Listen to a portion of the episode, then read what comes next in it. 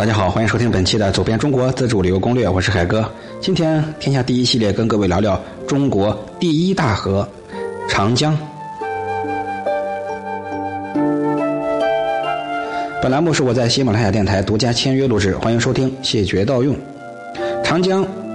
大家都知道，它也叫扬子江，以其长而得其名，全长六千三百多公里。是我国第一长河，也是仅次于南美洲亚马逊河和非洲尼罗河的世界第三长河。长江不仅是我国最长的河流，而且水量最大，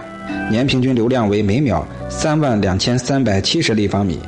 入海总水量达到九千二百四十多亿立方米，占全国总水量的三分之一。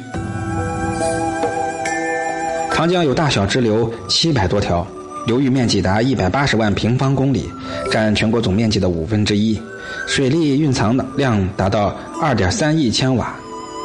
占全国水利资源的百分之四十。流域内居住着四亿多人口，分布着四亿多亩的耕地，为我国提供百分之四十三的粮食，百分之三十的棉花，百分之四十七的淡水鱼。长江还是一条具有巨大经济意义的黄金水道，干支流通航里达到八万多公里，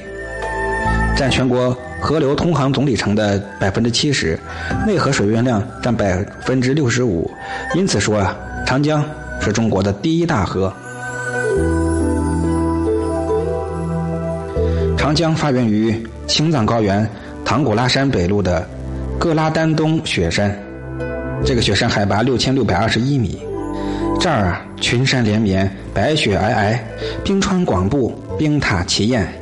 万里长江的最初水源就来源于雪山南侧的冰川丛中，它从世界屋脊青藏高原奔流而下，汇集沿途支流，穿过山川并列、山高谷深的横断山地，劈开峰峦重叠、起伏不平的云贵高原。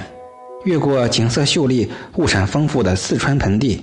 冲出雄伟险峻、高峰峡斥的壮丽三峡，流过堤坝坚厚、蜿蜒曲折的险段荆江，而后是浩浩荡荡一泻千里，于黄海与东海交界处的上海市吴淞口注入东海。先后流经青海、西藏、云南、四川、重庆、湖北、湖南、江西、安徽、江苏、上海等十一个省市自治区。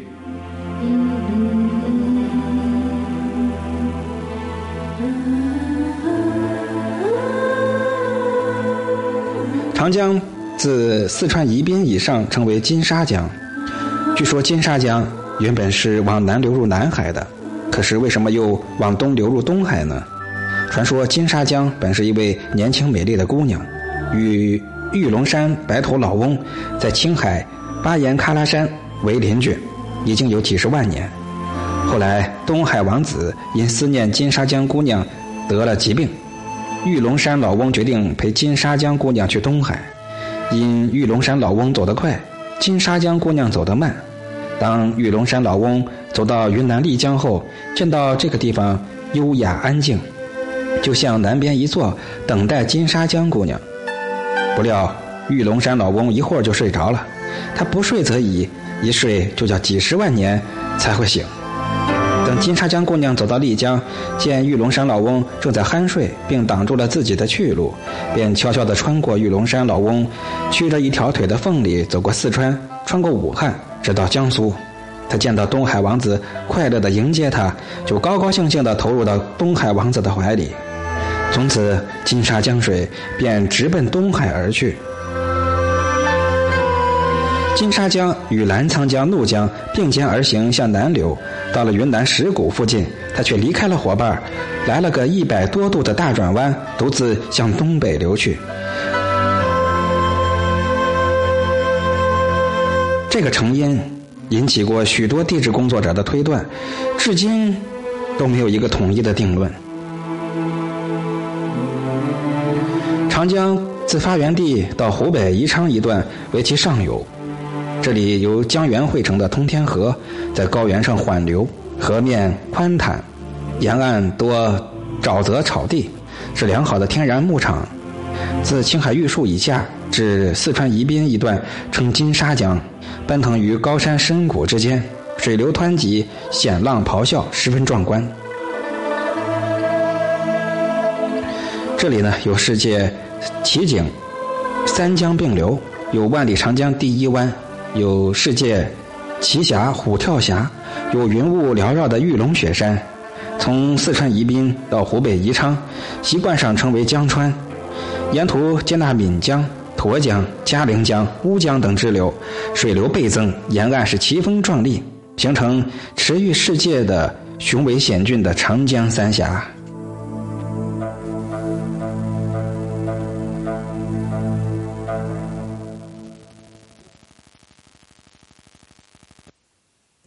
从湖北的宜昌到江西的湖口是长江的中游，沿岸支流众多，湖泊相连。这里有著名的九曲回肠的荆江，有中国最大的淡水湖鄱阳湖和洞庭湖。从江西的湖口以下是长江的下游，下游的苏皖平原和长江三角洲富饶秀丽，是中国的鱼米之乡。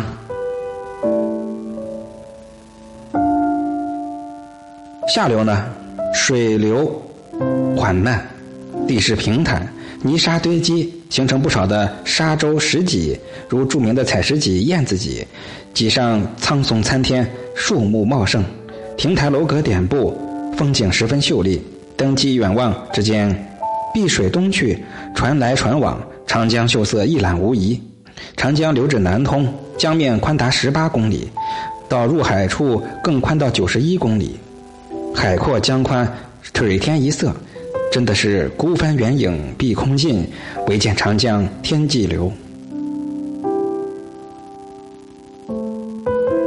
辽阔的长江流域有丽江、宜宾、重庆、宜昌、江陵、武汉、九江、南京、镇江、南通、上海等国家历史文化名城。和国家重点旅游城市有玉龙雪山、三江并流、缙云山、青城山、都江堰、峨眉山、岳阳楼、洞庭湖、三峡、武汉东湖、庐山、九华山、南京中山、四面山、九宫山等国家重点风景名胜区，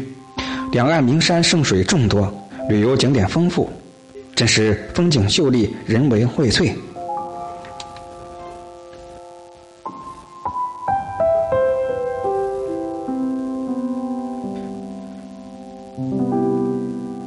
重庆、宜昌、万县、武汉、九江、南京、上海七家长江旅游公司共开辟旅游专线一百多条，使长江成为我国旅游的最佳线路之一。也欢迎大伙加入我的海哥旅游美食文化协会，跟海哥一起走遍天下美景，尝遍天下美食。本期就是这样了，我们下期再会。别忘了报名方式，添加微信，标题的后十个字母就是我的微信号。本期就是这样了。